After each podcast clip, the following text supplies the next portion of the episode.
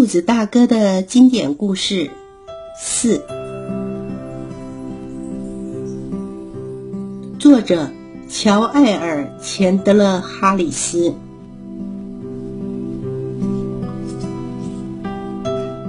为什么附属大哥爱和平？有一天，附属大哥觉得无聊，就跑去找浣熊大哥。两个老朋友见面，当然很开心喽。他们决定来一场赛跑游戏。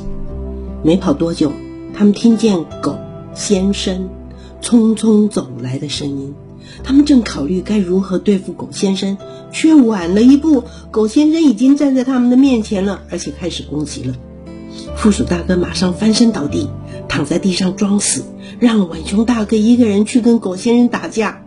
浣熊大哥身体虽然小，却使出了浑身的蛮劲，又抓又踢。狗先生招架不住，拖着尾巴跑了。浣熊大哥脱了困，安全的回到了家里。负鼠大哥睁开眼睛，知道一切都恢复了平静，也赶忙跑回家去。不久。浣熊大哥在路上遇到了负鼠大哥，浣熊大哥对他怒气未消，骂他是胆小鬼。附属大哥辩护道：“你错怪我了，我知道你有足够的力量打败狗先生，因为我和你一样也能打败他，我一点也不怕他。”浣熊大哥说：“那么你干嘛倒在地上装死？你就是怕打架。”附属大哥笑弯了腰说：“我才不怕打架呢！”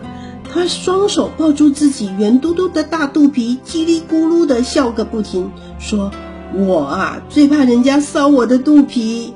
假如我和狗先生发生摩擦，我会痒死，甚至会送掉老命呢。”浣熊大哥听到这里也哈哈大笑起来，原谅了负鼠大哥。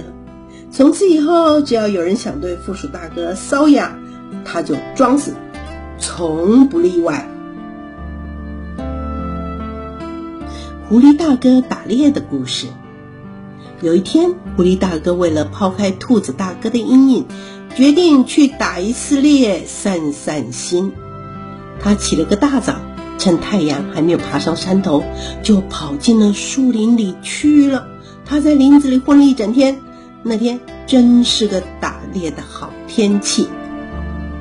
他的袋子里装满了猎物，让他高兴极了。他呀，也就把兔子大哥的事忘得一干二净。在回家的路上，他一边悠闲地漫步，一边唱着歌。至少他觉得他的歌是唱给自己听的。他绝不会料到，在离家还有一里路的地方，在一棵大橡树下，他的歌声被另外一个人听到了。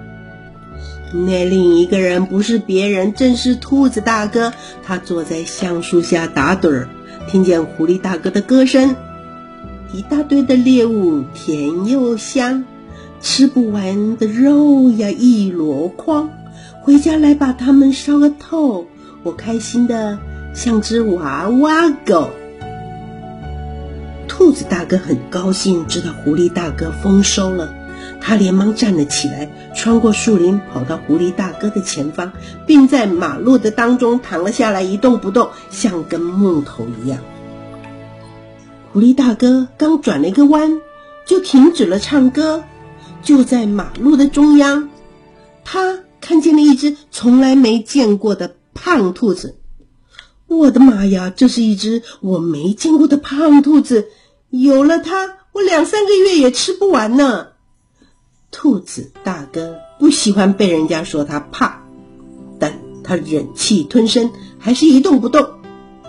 狐狸大哥瞄了一眼他手中的提袋，嗯，够了，今天的猎物够多了。狐狸大哥心想：我最好先回家，回头再来收拾这只胖兔子。他哼着歌，放弃了这只兔子。然而，兔子大哥不灰心。他翻身而起，一口气又躺到了狐狸大哥的前方，在马路的中央再度的躺了下来。狐狸大哥来到的时候，又发现了一只死兔子，这只比刚才那只还要胖。原来是兔子大哥故意鼓起他的肚子和脸颊，让自己显得更加肥胖。他注意到了路旁有一台手推车，哇，怪事年年有，没有今年多，又是一只死兔子，我不能一再放弃呀！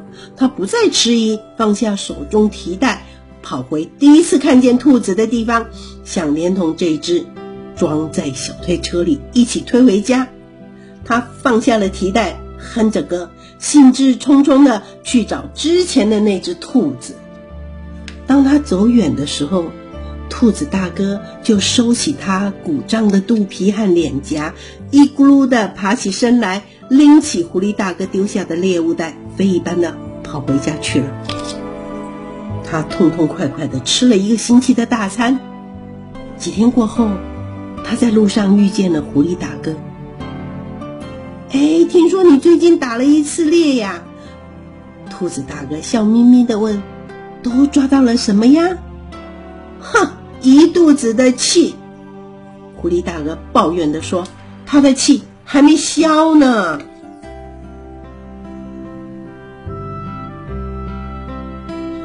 这个故事就说完了。